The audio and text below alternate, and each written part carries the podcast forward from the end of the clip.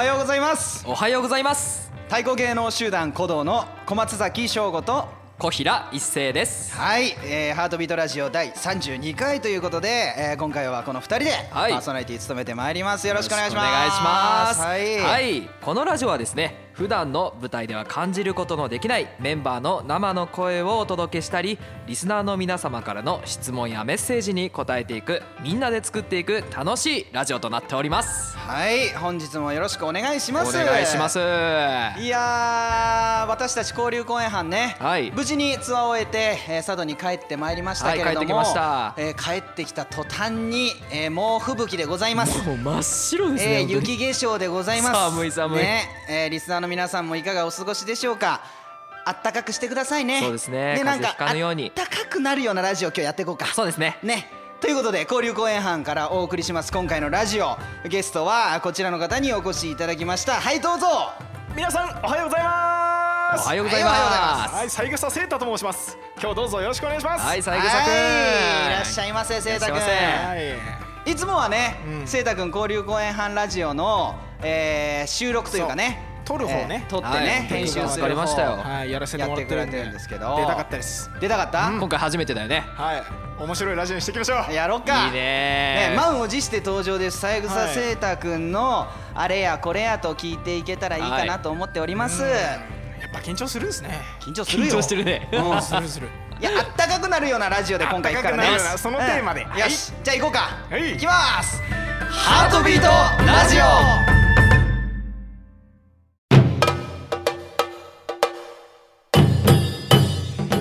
改めまして本日は、えー、三枝聖太えー聖太くんをゲストに、えー、第32回お送りしていきたいと思います、はい。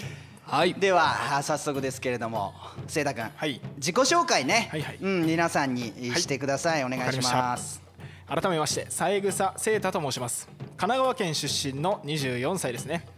舞台では、えー太鼓主に演奏しております。歌を歌ったりとか最近はね三味線もちょっと触らせていただいたりしているという感じですかね。はい。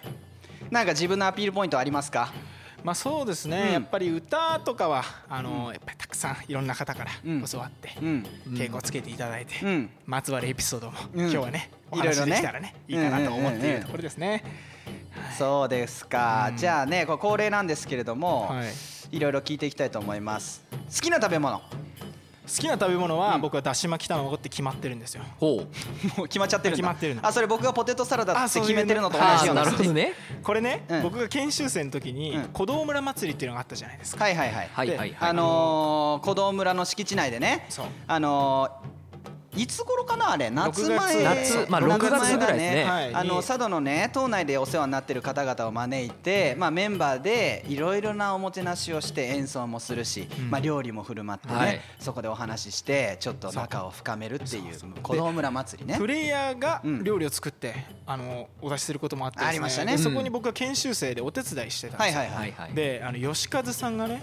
藤本吉和さん？そう、うん。あの大先輩の。はい、はいだし巻き卵を作ってたんですよ。わかりますよ。でお手伝いさせていただいて。あそこの、えっと、ブースをお手伝いしてたんだ。そう。おうおうおう。そんでお前一かけら食べていいよって味見だ。それで食べただし巻き卵がまあもう本当に美味しくて。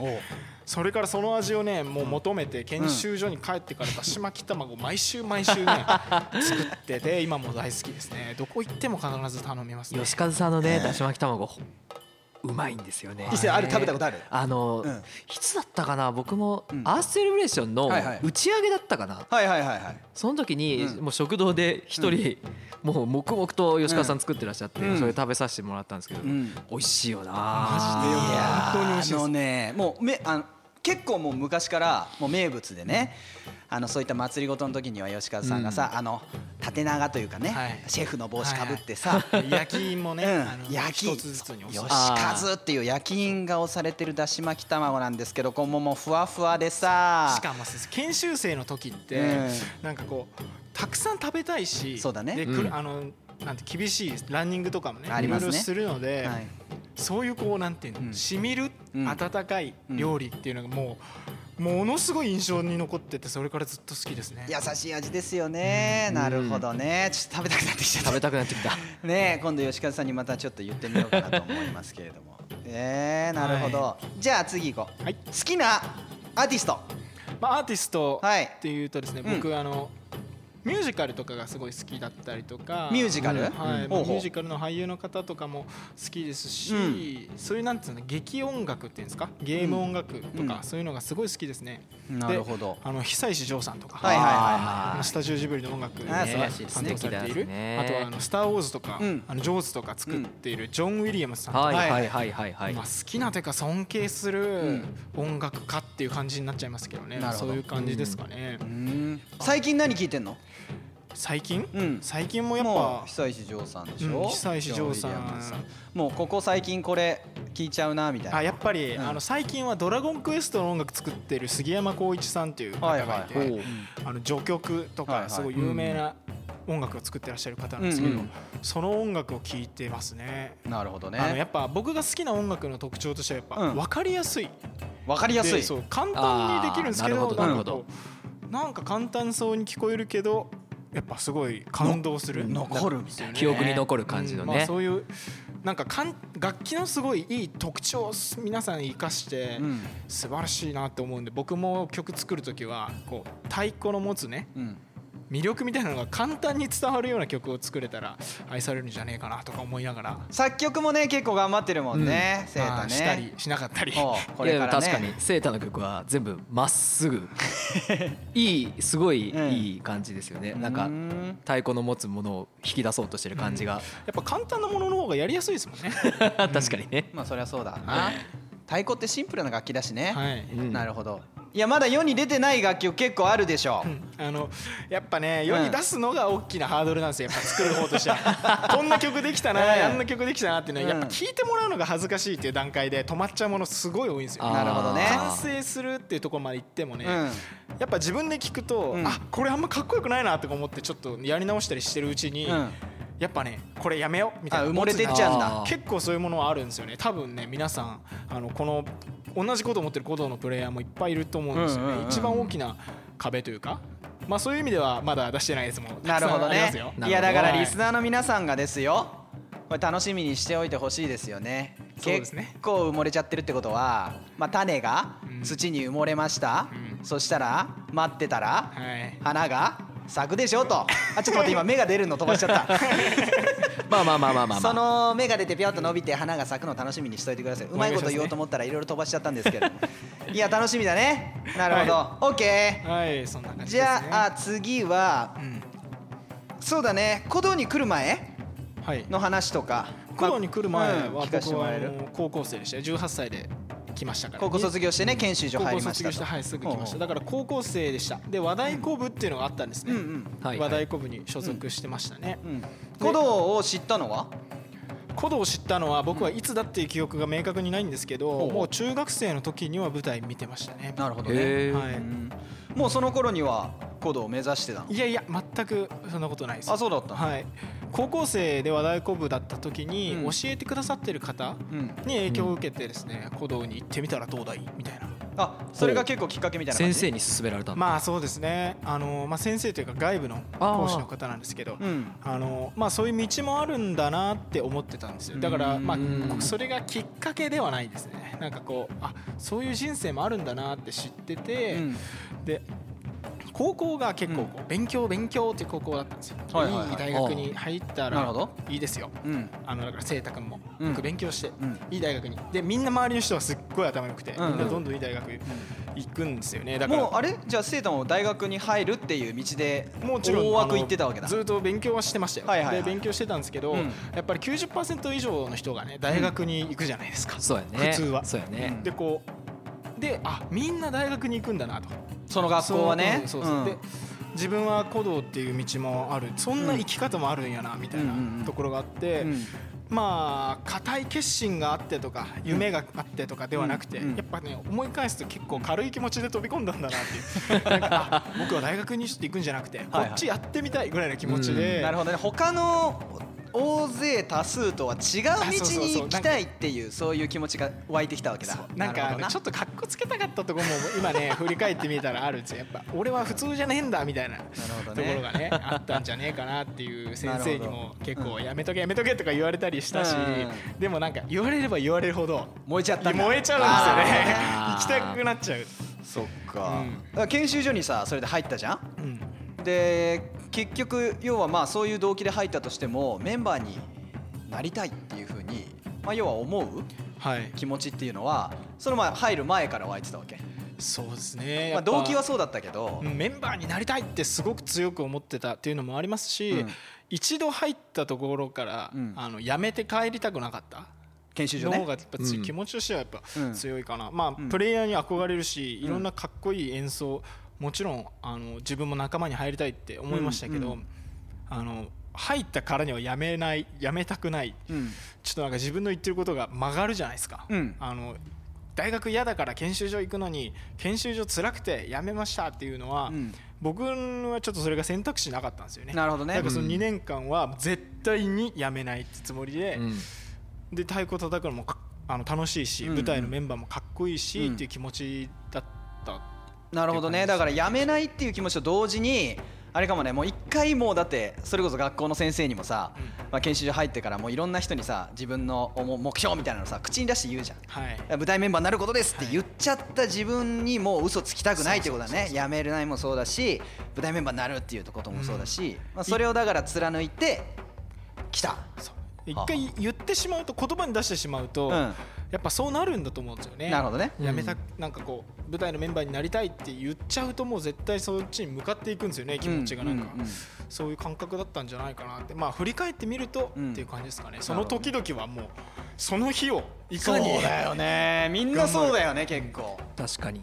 だから振り返ってみると、うんきっとそんな原動力だったんだろうなっていう感じですね。なるほどな。僕あのセータと研修所？うん一緒であのあ同期か一緒っていういやいやいやあの僕が一個上ですね。一個先輩です一なるほど。だから一緒に一年間過ごしました。だ。ははいはいはい。だからセータはうん。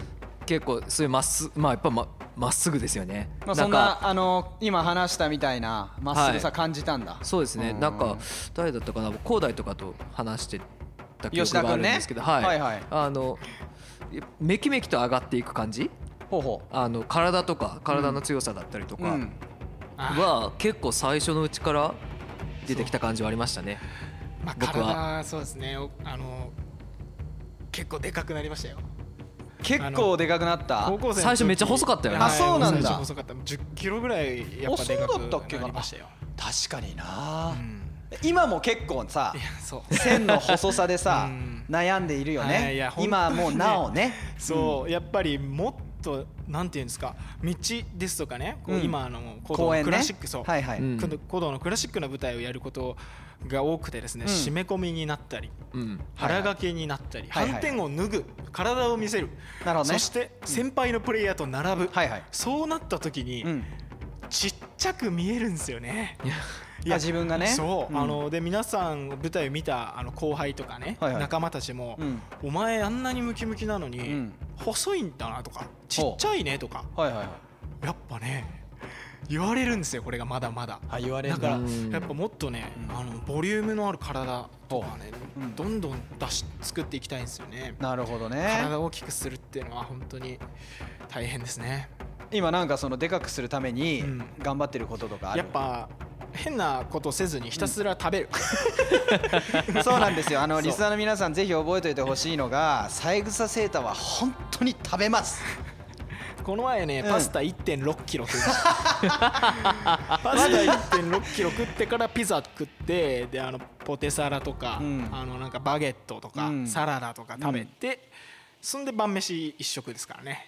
それさ美味しく食べれてるの？いやまあちょっとは戦ってますけどもうだから、最初は美味しいよね、でもその そっからだんだんこそう。う戦いになっていくわけだ。そうそうそう。体でかくするために。やっぱ一回言ったらやあそうだんなきゃいけない。出てきて別になんかね。そういうもともと大ぐらいとかではないもんね。そうです。なんかうん。そういうやっぱ使命使命というかはい。体でかくするぞっていう気持ちで 食ってるところは。でも。気持ちはわかるわかる、はい何でもさあの 一回口に出したらさ弾けないっていうのはもうだいぶ男気がありますね 聖太君は。一回ね、うん。あのー焼肉屋に連れてってやるよって言われて何それ先輩？あのねお師匠さん？そうお師あお匠さんね。歌を教えてくれて、はいはいはい。あうん。でありがとうございますって言って、うん。じゃあまずはラーメン屋だって言われてですねラーメンだ。そうあの焼肉を連れて行ってくれるって言ったのに、まずはラーメン屋に行ってラーメンを一杯食べるです。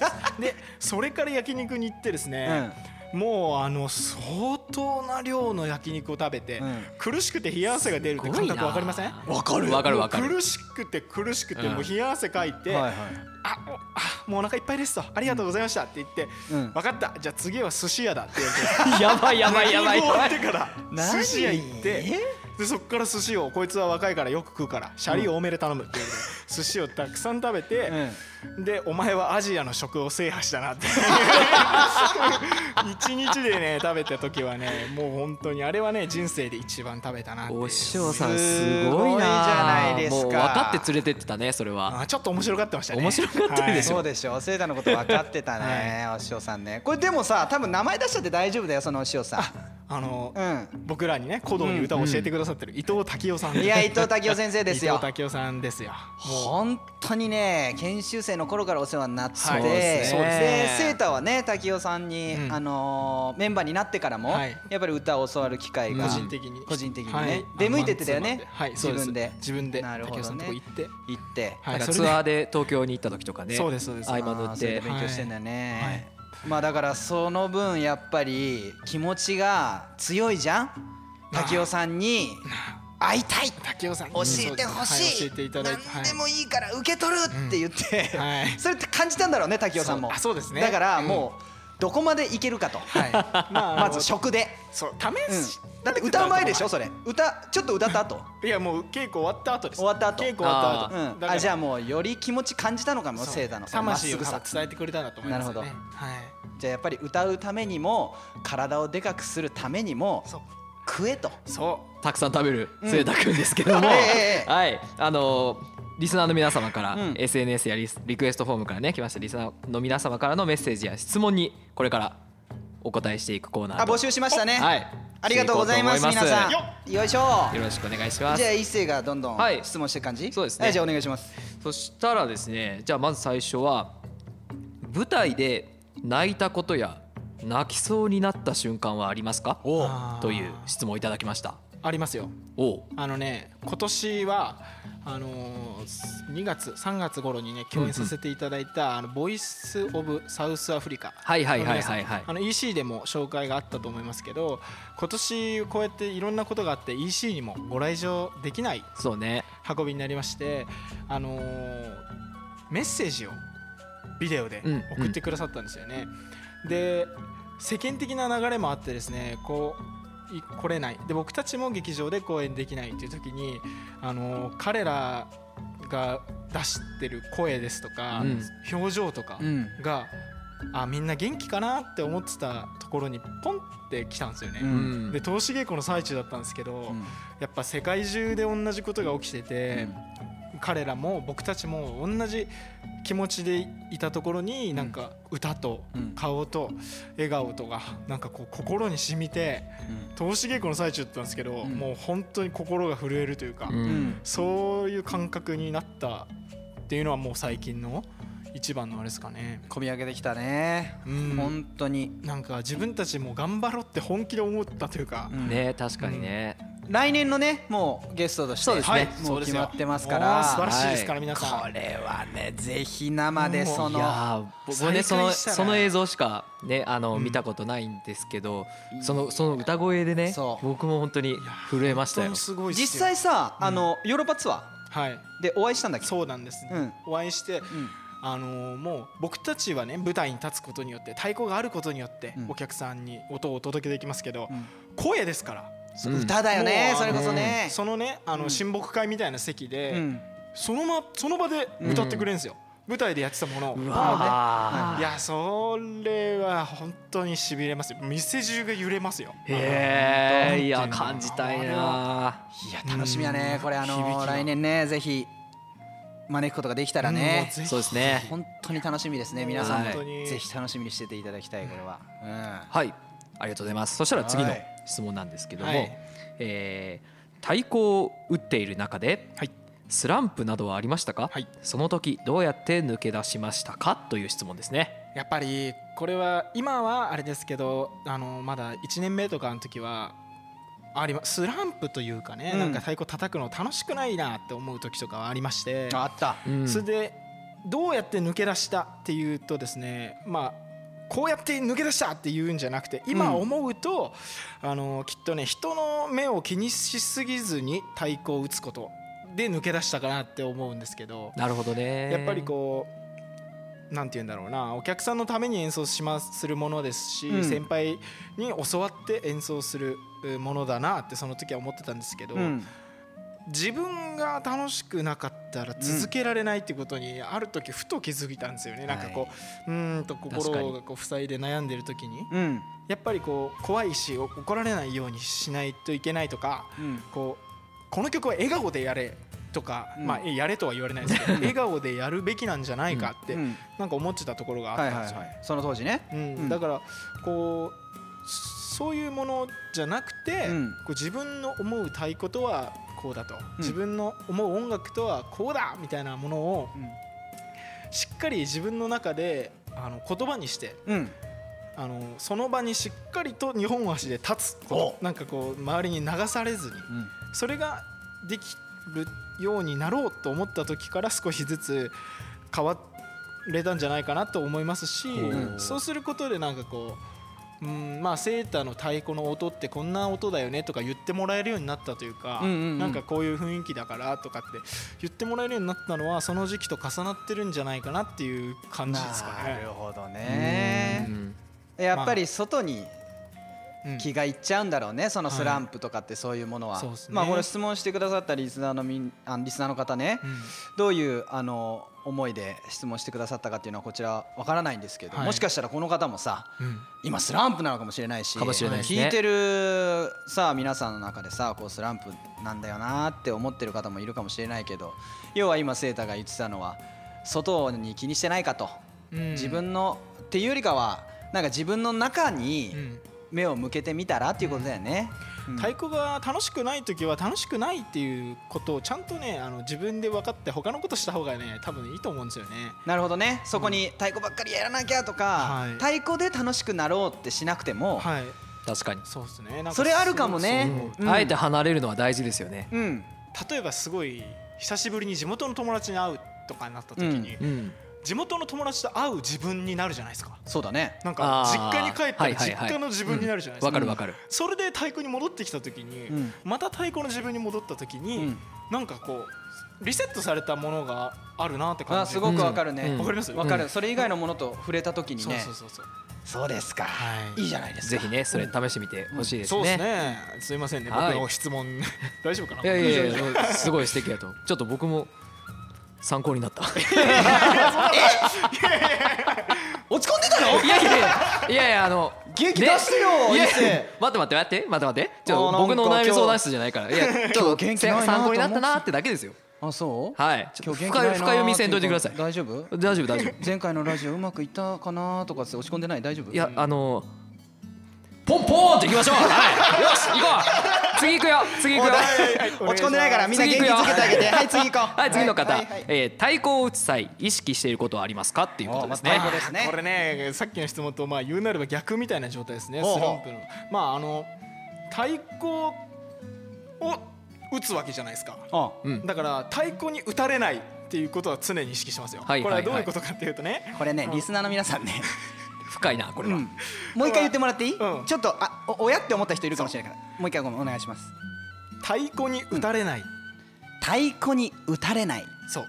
あの太鼓ってすごく太鼓自体にめっちゃもうエネルギーがパワーがあるじゃないですか、はい。そこに置いてあるだけで、もうなんていうか美術品じゃないですか、うん。そうだね。太鼓って、これねあの A 六輔さんのはい。言葉がありますよね、これ、はい太鼓はそこにあるだけで鑑賞に耐えうる工芸品であると、はい。だから太鼓を叩くあなたたちもそこにただあるだけで鑑賞に頼る人間である必要があるっていう言葉がね、うん。うん研修生の時にもう稲妻のように心に突き刺さって、はいはい。そのそれだと、うん。でこう太鼓を打つ時に体がブブブバンってブレちゃうとか、うん打ってる自分の太鼓の音の中に酔いしれてしまうとねうん自分という人間が太鼓を打ってるって感覚がどんどん乏しくなっていっちゃうんですよね。なるほど。うん。だからこうすごい怖い曲をやるとき雰囲気に飲まれて顔がすごい怖くなっちゃうとか、うん。それは雰囲気を作ってるのではなくて、うん。自分がその曲の雰囲気に飲まれてしまってるなっていう感覚があるんですよ、なるほど。だから太鼓を打つ時もしっかりちゃんと構える。あちゃんと構えるだ。太鼓を打つ際意識して 今自分で導き出したね。だからだからしっかりねこう変な風にこう太鼓に寄りかかったりとか、なんかこう太鼓を打つ特別な姿勢を取るのではなくて自分本位にならないっていうこともねそう。いうことだね。まっすぐ太鼓と向かい合う対峙する、うんうん対等な関係である、なるほど。でそれでしっかりドンってやる。うん。非常にシンプルな答えでした。でもいや精神的なことというか、考え方としては太鼓に打たれないっていうのはっても素敵だと思うし、うん大僕ら突き詰めていくとみんなそういうところを考えてるんじゃないかなって思う。人と太鼓の間に僕ら音が音楽があって、太鼓だけじゃなくて舞台でいろんな表現もするっていう時に、うん。やっぱりその飲まれないとかねそういうことを大事にしてる。だからこの質問は太鼓を打つ際意識してることはありますかということだったんですけれども、気持ちでは今分かった。で具体的には構える。しっかりと構えねあのやっぱね上手な人ってどんなにフィナーレにななっても、崩れないんですよ構えが、うん。なるほどね。力もどこにも力が入ってないって崩れない、うん。強いんですよねやっぱり。構えたなんか体、体幹部というかこそうそうう。胴体のところはさずーっとそこの位置でさぶれないよね。ピタッとしてる。だから太鼓に、ね、を打っている人間なんですよね。なるほどね。太鼓に打たれてないんですよ。なるほど。こんな感じですかね。いや。分かったと思う今ので。いいと思います、うん。ありがとうございます。そしたらおい、えー次。うん起き上げ歌ってほしいです。起き上げってこれえっと古道のその演目の、うん。こそう。れセーター舞台で歌ってた？舞台で歌ってましたよ。あやつですうん。か、これうん。いきますよ。歌うの？今歌あらどこへどこへどこへしょいやど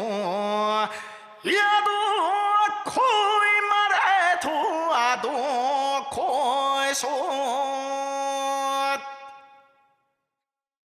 滝尾さん聞いてますか？あれだけ食べさせた甲斐がありましたよこの男は。ええええええ。滝尾さん聞いてるかもしんないよ今の。いいいのか？歌っちゃってこんなあーさもうメールだメール。メールしないと。ちゃんと言わないとだよこれ。あー本当そうですね。ええ。ねまあないやたあ多分この質問をしてくださった方は、えあれじゃないですかあのアーステレブレーションのあーセレブレーション、オンラインのね。はい。あの大野亀かな？大野亀で演奏した時のやつとあかあのオールスターもそうだと思うけど、はいはいはいはい。それご覧になったのかな？多分そうかもしれないだからセーターの歌声にもう気づいていたとこれ送ってくださるって本当にありがたいなと思います。歌うとは思わなかった。ラジオ。思わなかったですね。びっくりしちゃったよびっくりしたびっくりした。急に言ってよ歌うなら歌うって。いやすいませんね。俺の方から滝尾さんに連絡してこいよそしたら。今歌いますよ言うて。びっくりするじゃんかそんな。ありがとうございますはい。うん。はいよかったんじゃないですかでもありがとうございます。はい。さあ、うん。そしたら最後のあら。はいはいはいはいなるんですけど、はい。もう最後？はい。もう最後。どうぞ。これはですねあの、ゲストの人来てくれたメンバーにねみんなに答えてもらっていることなんですが、えー、せいたくんの今後の夢はありますかと。今後の夢は、はい。やっぱり自分の太鼓にもっと納得を深めることですかね。納得をなるほどね。深めるそう。うん。やっぱりあのさっきもスランプを抜け出す時は自分の太鼓の音をまずは認めることだみたいなことをね、ちょっとお話しさせていただいたんですけど、はいはい。それをどんどんやっていくことですかね今後の夢、うんまあ、夢っていうもんなのかな目標というか道筋というか、うん。進み方みたいな僕のとりあえずのそう考えているっていう感じのことですね。なるほどね。なるほど。やっぱこれじゃダメなんじゃないかなって思いながらやらないことですかね、うん。はい、これでいいいいぜって思いながら進めるようにする、でも終わりはないみたいな、まあそうですね。深いふもう深いとこ。ろ、まあどうせ次がまた出てきますから これが課題がね。こいやみんなそうだよね。ね確かにね。はい。だから要は次から次へとこう向かってくるものに対してね自分で納得していくと、うん、そういうことだね。だからもうこれは、まあ、それこそ夢っていう幅にもなるしもう日日単位というか、まあそうっすね。一日一日の単位で訪れることでもあるよね、はい。なるほど。ね。そうやって生きていくんだと。まあそうですね。なるほど、はい。じゃあこれからも出された料理は全部食べていくと。ありがとうございます。食べていきますか。食べていきます。納得していくと。納得するまで食べる。太鼓も音も。うん。よし。ちょっとずれてへんかそれ。飯の話になってるこれを滝尾さんが聞いていたらまた食べさせてくれるよ。たくさん食べる。前回よりも食べろと言われたらセーターは食べるんだ。食べるんだ。よし。はい。はい。ありがと注うございます。目ですよこれからの三枝セーターに。うん。注目ですよ本当にはい。皆さん、ありがとうございます。ねそうですか。ね今後の夢ということで、はいありがとうございました。はい。ありがとうございはいました、今回もねたくさん質問いただいてありがとうございます。本当にありがとうございます。本当ですよね。私たちのさこのラジオね、はいあのー今年で何？交流公演班これ最後？まだもう一回ある？いやこれで最後ですね今年の。そうですか、はい。い、やーあっという間だったね。そうですね確かに。うん。なんかいろいいろねこう交流公演班のおツアーをね、うん。学校でこうやって回ってきてさ、はい。まあ、たくさん子供たちに元気もらいました。もらいました、ねえ。そうですね。いまとめみたいな感じになっちゃいいますけれども、セータと一星はねはい子供たちの前で大太鼓、はい。このツアはいー担当してくれてましたけれども、はい。まあ、ツアー通してねうん。なんかまあ感想じゃないけどこうちょっと感じたことみたいなのって 大太鼓。まあ大太鼓を打って一番やっぱりさっきまあセータも言ってたけどはい。まっすぐ太鼓と向き合う一結構シンプルじゃない、はい。はい。大太鼓と一人の人。で背中を向けていると、うん。まあ、はい。大太鼓ってあのうーんとお客さんに背中を向けて演奏するスタイルなんですけれどもその中でね背中で感じることがあるなって。前それぞれね一世も少し話してくれたりしたけれども、まあこのツアーを通して思ったこと、まあ、大太鼓に関わらずでもいいんだけれども、何かあったら聞かせてくれるかな。まああの大太鼓ってやっぱり背中を向けて演奏しますよね、うん。だからまあ笑顔が見えたりとか、うん。なんか表情を見せるってことはできませんよね、うん。で同時に子供たちの表情を伺いながら演奏することもできないです。うん。だから自分の中に集中をしていくことがめちゃくちゃ大切だなっていうのを感じるんですすごく。うん。でも後ろにいる人たちの空気を置いていくことを言ってるわけではないので、はいはい。こう構えた時に、うん。例えば子供たちがちょっとケラケラと笑ってるとか、外を電車がブーンって走ってるとか、はいはい。なんかで自分のこう例えば体育館と足の設置する温度の冷たさは今日はどのぐらいだなとかうん。ここに至るまでの体の疲れ方はどのくらいかなとか、はいはい。そういうものにひたすら集中していってうん。こうそんで構えてうん。丁寧に一発ドンって出すと次の一発が必然的にこうこの音だよっていうのがなんていうか分かるというかほあらかじめやることになっていたことをずっとやっていくのとは違くて、うはいはい。で自分が調子が悪い時に誰かほ他の仲間の音が助けてくれるのとも違くて、うん。これドンって打った時その場の空気が次の音をこう教えてくれる感じっていうのが、僕はツアーを通して初めて感じたことというかこれぞライブなんだなっていうのがなんか感じられたっていうのは初めての感覚だったかなと思いなるます。ほどね、はい。もしかしたら特にね交流公演交流公演っていうのはあのー体育館ではい。やることが多いよね、であのー見てくださる皆さんとの距離もすごく近くて、はい。でまあ今はねこういうご時世なのでいつもよりは距離を取ってますけれども、それでもやっぱり座ってね体操座りで。で床の振動も感じてもらうみたいな、はい。そういう風なあー形式になってますから、はいそして子供たちって何より素直だから、はい。そういったエネルギーがトーンってくることで、はい。自分の音のその変化みたいなのもうん。なんか感じやすかったのか無ね意。識に導き出されていってんだと思うんですよね、うん。その土地土地によって空気も違いますし、うん。温度も違いますし、うん。子供たちの完成具合も全部違いますから、うん。それを感じて打つということは、うん。多分それはあの必然的にそこでそうなるように演奏されたものなんじゃないかなっていう感覚があるんですよね。なるほどね、まあ、だからこれからも、まあ、大太鼓に限らず太鼓をねそうやって打っていく中でね、はい、来年も交流公演今予定されてますから。いですね。楽しみですね、うん。はいわかりました。ありがとう。じゃあ一斉。そうですね、まあ、今、清田君言ってくれたこともそうですし僕はそうですね。あの自分自身は不器用なんでほうほあのそこまでう、うん。あの深く考えれなかった。はいはいはい。僕は、うんうん、そのその瞬間大太鼓に向かった瞬間からは、うん。もうとにかく今その今自分のその自分っていうか、うんうん。あのその時のその瞬間の自分をうん。とにかくやりきるはいはいはい。というか、その時のベストを尽くすというか、うん。もうやめたら終わりじゃないですか。単純な話ね。単純な話。もう しんどいと思ってやめたら、うん。もうそこまでで。なるほどね。なんかそういう鼓動の舞台をの最後を僕がしあの担当させてもらうっていうか。クライマックスだよね。任されててるいうのはね。やっぱうん。もうそれってうんまあプレッシャーじゃないですけどそりゃそうだ。でもやっぱり誇りだし僕が夢見た場所でもあるかはいはらなんかそういう思いうん。僕が鼓動の公演のこの終わりを務めるんだっていはいはい。うやりきるんだっていうなんだ自分そういう自分自身と勝負みたいなとこもちろん子供たちのうん。あの感じるっていう努力はしてたんですけどでもそういう必死にうん。全力でやってるうん。自分を見てもらってうん。何か感じてくれたらすごい嬉しいなっていう気持ちを持ってまた来年そういう課題自分の課題出てきいっぱいあるんでうん。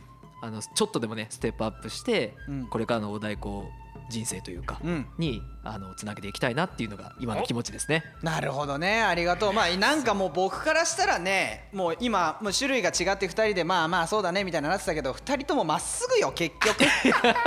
本当にもうねまっすぐセーターはそこの空間に対してまっすぐだし一世は自分に対してまっすぐだしもうでも結局お互いが向かってってるところっていうのはもう本当にもう今日ずっとさあのあったかいラジオにしましょうねとか言ってたけどちょっと温まりすぎちゃって熱くなっちゃった熱いね。だいぶ熱くなっちゃったけど最後。熱いよ。まっすぐ。今日はまっすぐなラジオでした。まっすぐですね。えーストレート。本当に。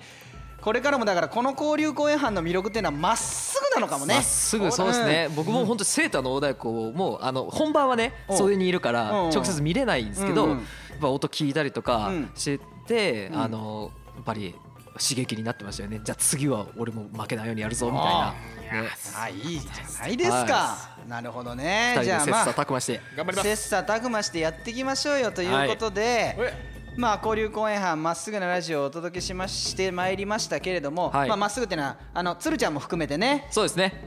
うん、いろいろ今年は まっすぐな爪痕残せたかなと、えーところどころまあ一瞬こう怒られちゃってちょっと村に帰ってきてやりすぎちゃったところもあったんですけれども。まああのご覧になった方いらっしゃるか分かりませんけれどもこの交流公演班で誕生しました鶴ちゃんという、まあ、はい。キャラクターなのか、まあ、鶴見龍馬なんですけど言ったら、はい。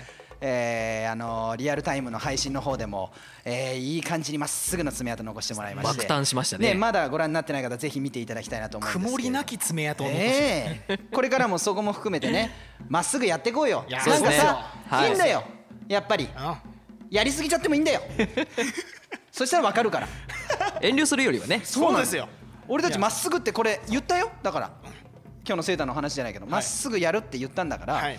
きっと鶴ちゃんもうん。まっすぐやってくれます、これからも。ね。うん。だからあのー怒られそうな時は本当に俺気をつけて見てるから。わかりました。見てるんですうん、ね気をつけて見てるから。だから俺がなんか止められてやばいみたいな手綱引いてくれるとですね。好きなようにやりなさいね皆さんね。ありがとうございます。本当にこれ鶴ちゃん聞いてるか分かんないけど鶴ちゃんにも伝われっていう感じで、うん届いてほしいですね。えーリスナーの皆さんにも期待しておいてもらいたいなっていうふうに思います。はいはい。はいということで、えーそのようにね私たちえー来年もね活動頑張って続けていきたいと思っておりますけれども、はい。えー世の中の状況っていうのはですね、えー非常に厳しい状況が続いております。えー、古道の方もですね引き続き緊急支援のお願いということで、えーさせていただいておりますので今日はねゲストの清太君からあ代読の方よろしくお願いします。はい。緊急支援のお願い。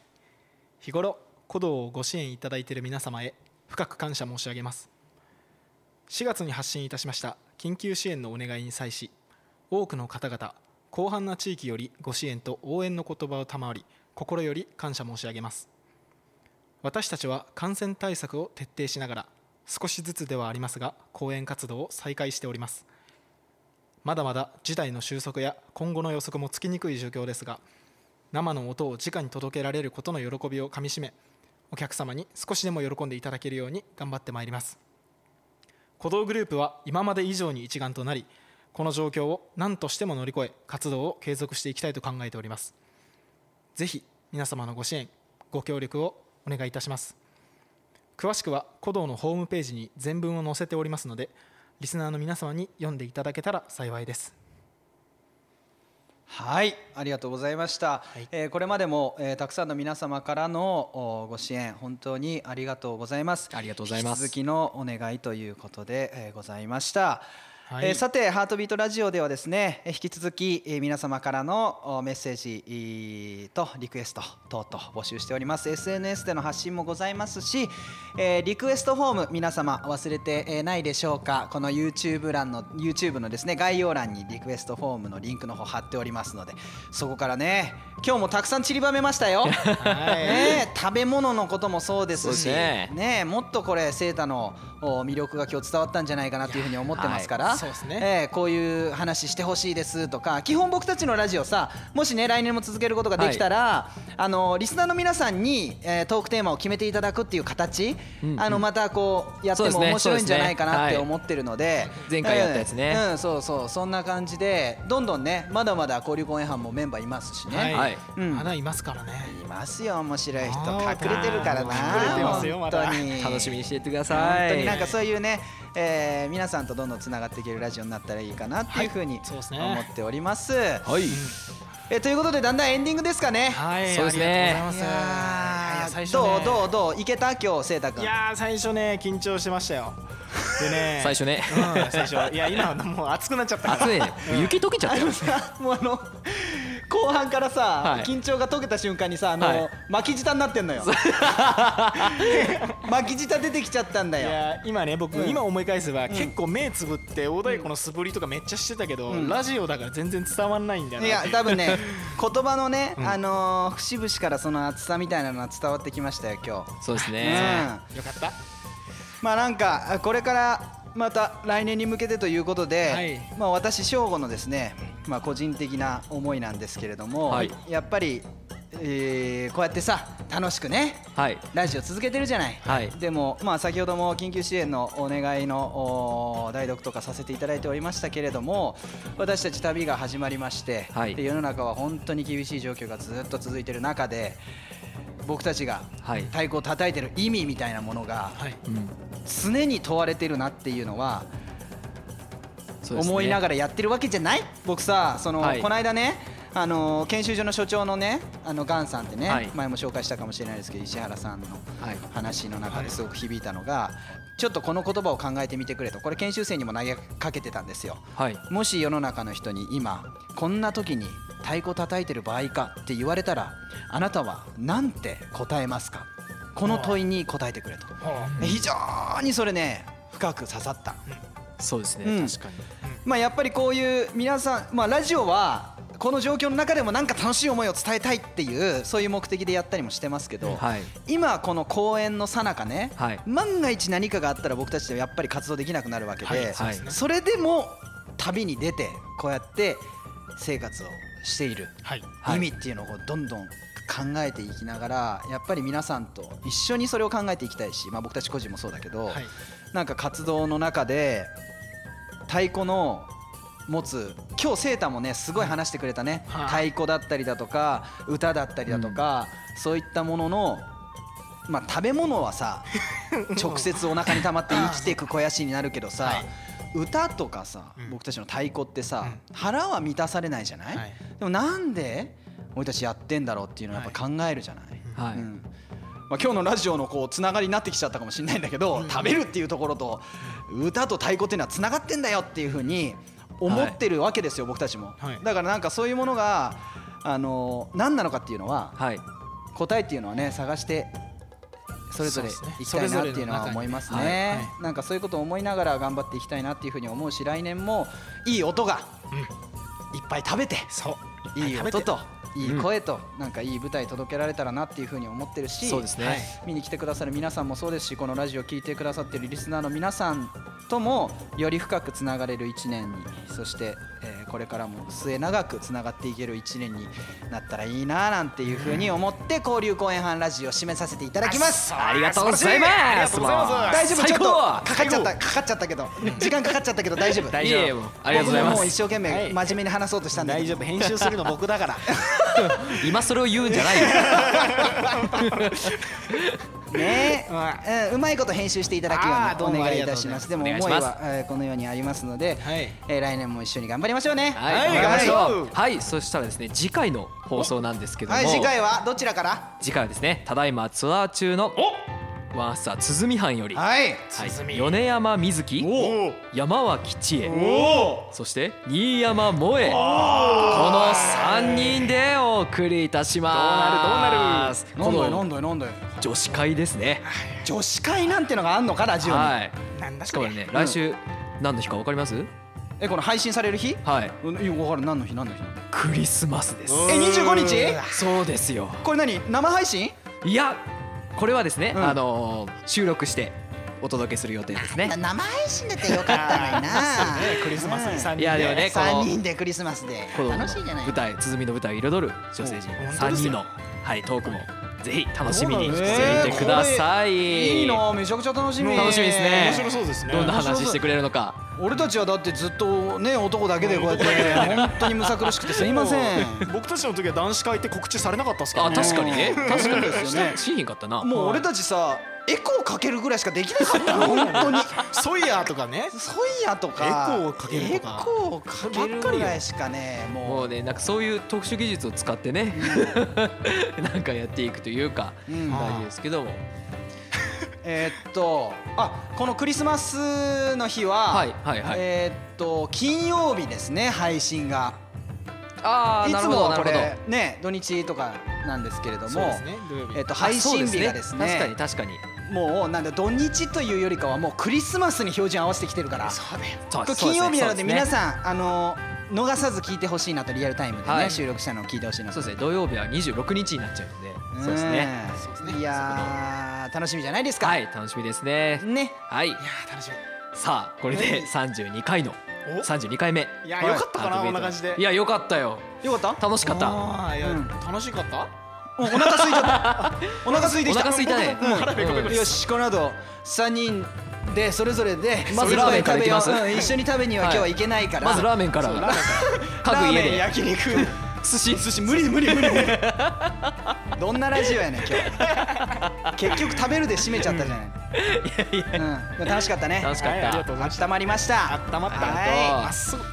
さじゃあ頑張って冬を乗り切りましょう。乗り切りましょう。はい。それでは次回の女子会の放送もお楽しみ。また会いましょうバイバイバイバ